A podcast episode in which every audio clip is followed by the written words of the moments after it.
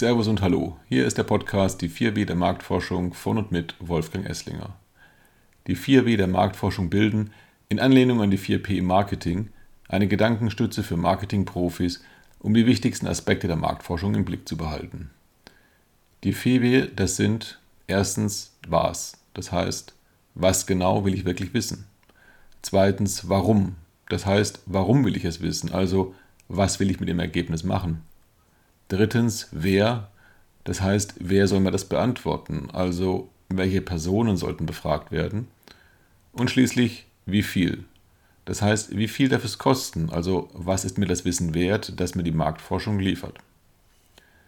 Nach meiner Karriere als Marketingmanager in verschiedenen Konsumgüterunternehmen, wo ich meist auch für die Marktforschung verantwortlich war, bin ich vor etlichen Jahren auf die Institutsseite gewechselt. Die 4W, was, warum, wer und wie viel, sind eine Art Quintessenz meiner Learnings aus zahlreichen Projekten und aus der Perspektive von beiden Seiten. Etliche Fallstricke lassen sich vermeiden, wenn man diese vier Fragen sorgfältig durchdenkt, bevor man eine Studie durchführt. Einige Tipps dazu und zu weiteren für Marketingverantwortliche relevanten Aspekten der Marktforschung möchte ich in diesem Podcast weitergeben, damit Sie als Hörer oder Hörerin die Marktforschung besser für Ihre Arbeit nutzen können und damit letztlich erfolgreicher in Ihrem Job sind. Sollten Sie zu einzelnen Themen Fragen oder Anmerkungen haben, freue ich mich über eine Kontaktaufnahme, ebenso über Vorschläge, was bestimmte Fragestellungen angeht. So, und nun zur heutigen Marketingfrage an die Marktforschung.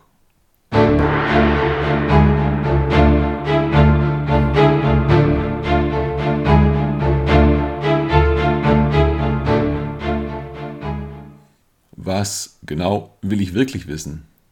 Sich vor einem Briefing darüber klar zu werden, was man durch eine Marktforschungsstudie erfahren will, klingt eigentlich selbstverständlich, ist aber in der Praxis teilweise erstaunlich schwierig. Dabei ist dies meines Erachtens der beste Weg, um knappe Ressourcen optimal einzusetzen. Das leider gar nicht so seltene Gegenteil ist ein unklares Briefing an mehrere Institute, um den billigsten Anbieter zu finden. In der Umsetzung der Studie stellt man dann fest, dass gewisse Dinge nicht machbar sind, weil man beim Briefing nicht daran gedacht hat, im schlechtesten Fall bekommt man ein nicht aussagefähiges Ergebnis, was nicht immer sofort auffallen muss. Beispiel. Ich teste drei bis vier Produktkonzepte in Fokusgruppen und launche das Gewinnerkonzept. Im Markt floppt es und dann war entweder die Marktforschung schuld oder die Verantwortlichen haben sich längst auf andere Positionen begeben und jeder wundert sich über das schlechte Ergebnis, denn es würde doch gut getestet. Dabei war eigentlich das Briefing falsch und daher auch die ausgewählte Methode. Wie ich in einem früheren Podcast dargelegt habe, halte ich aus guten Gründen nichts davon, Konzepte mittels Fokusgruppen zu testen. Doch zurück zur Ausgangsfrage, was will ich wirklich wissen? Die Antwort darauf ist manchmal wirklich schwer zu formulieren. Ich würde grundsätzlich zu einem schriftlichen Briefing raten, um seine Gedanken zu ordnen und um sich über verschiedene Optionen klar zu werden. Ein kompetentes Institut wird sowieso zurückfragen, falls das Briefing unklar oder nicht spezifisch genug ist. Das heißt, spätestens dann muss man sich gedanklich damit befassen. Wenn man selbst noch etwas unsicher ist hinsichtlich der relevanten Kriterien, und das ist gar nicht so selten, kann man das Institut auch mündlich briefen und das schriftliche Briefing auf dieser Basis von dem Institut erstellen lassen.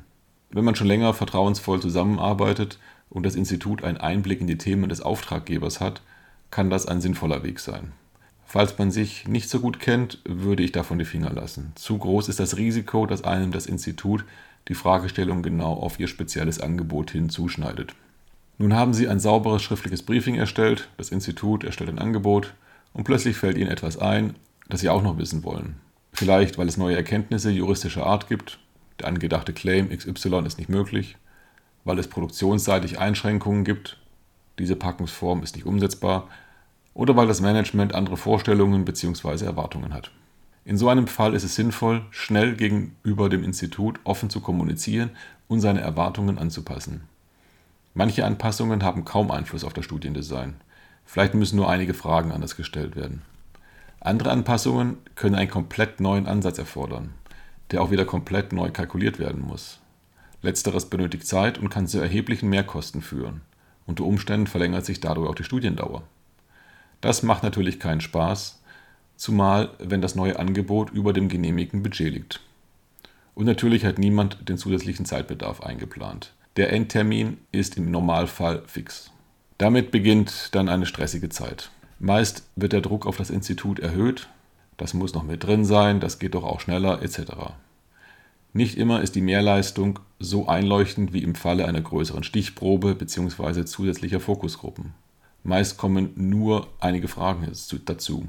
Das führt aber zu einer längeren Interviewdauer, was in allen Bereichen Mehrkosten verursacht, angefangen bei Rekrutierung der Teilnehmer, über Fragebogenerstellung und Programmierung bis hin zur Felldauer und zur abschließenden Analyse und Berichtserstellung.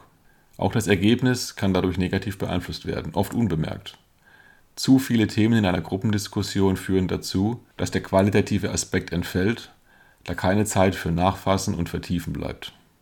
Die eigentliche Stärke von Fokusgruppen geht damit verloren. Auch Online-Interviews können zu lang werden, was das Ergebnis nachgewiesenermaßen verschlechtert. Teilnehmer antworten dann nur noch oberflächlich, um fertig zu werden, nennen vielleicht nur einige Marken, um weniger Folgefragen beantworten zu müssen. Kurz gesagt, sich zu Beginn genau zu überlegen, was man wissen will, und bei auftretenden Anpassungen realistische Erwartungen an die Folgen zu haben, sind die optimalen Voraussetzungen für eine gelungene Studie. Nachfolgend will ich einige Beispiele für Was will ich wirklich wissen geben. Marketing lebt von Innovationen und damit stellt sich regelmäßig die Frage nach dem besten Produktkonzept, die meist einen Konzepttest beantworten soll. Doch was heißt das konkret? Soll es das beste Konzept der aktuell getesteten Konzepte sein, auch wenn vielleicht alle schwach sind? Soll es besser als das heutige Produkt sein? Soll es das absolut beste Konzept sein, also eine Benchmark übertreffen? Und um was für eine Benchmark soll es sich handeln? Oder soll es das Konzept sein, das am wenigsten innerhalb des Portfolios kannibalisiert? Und welches Kriterium ist entscheidungsrelevant? Oft blickt man hier auf die Kaufbereitschaft, die aber für sich alleine wenig aussagt und stark irreführend sein kann, weil sie gerne mit dem erreichbaren Marktanteil gleichgesetzt wird. Auch die entscheidungsrelevante Zielgruppe sollte bedacht werden. Sollen es Kategoriekäufer sein, Käufer der eigenen Marke, um sicherzustellen, dass man diese bei einem Relaunch nicht verliert, oder Käufer von Wettbewerbsmarken als Source of Business. Leider beurteilen diese Gruppen in der Realität Konzepte oft sehr unterschiedlich.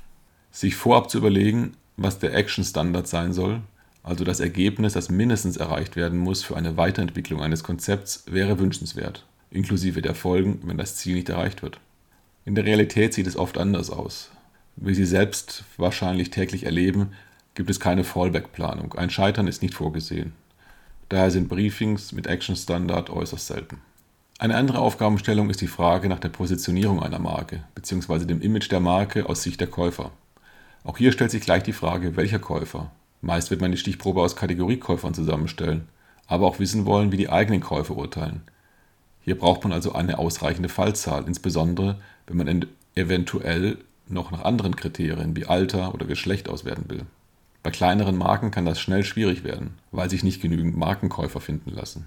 Entscheidend bei einer Imageanalyse sind die Eigenschaften, die beurteilt werden sollen.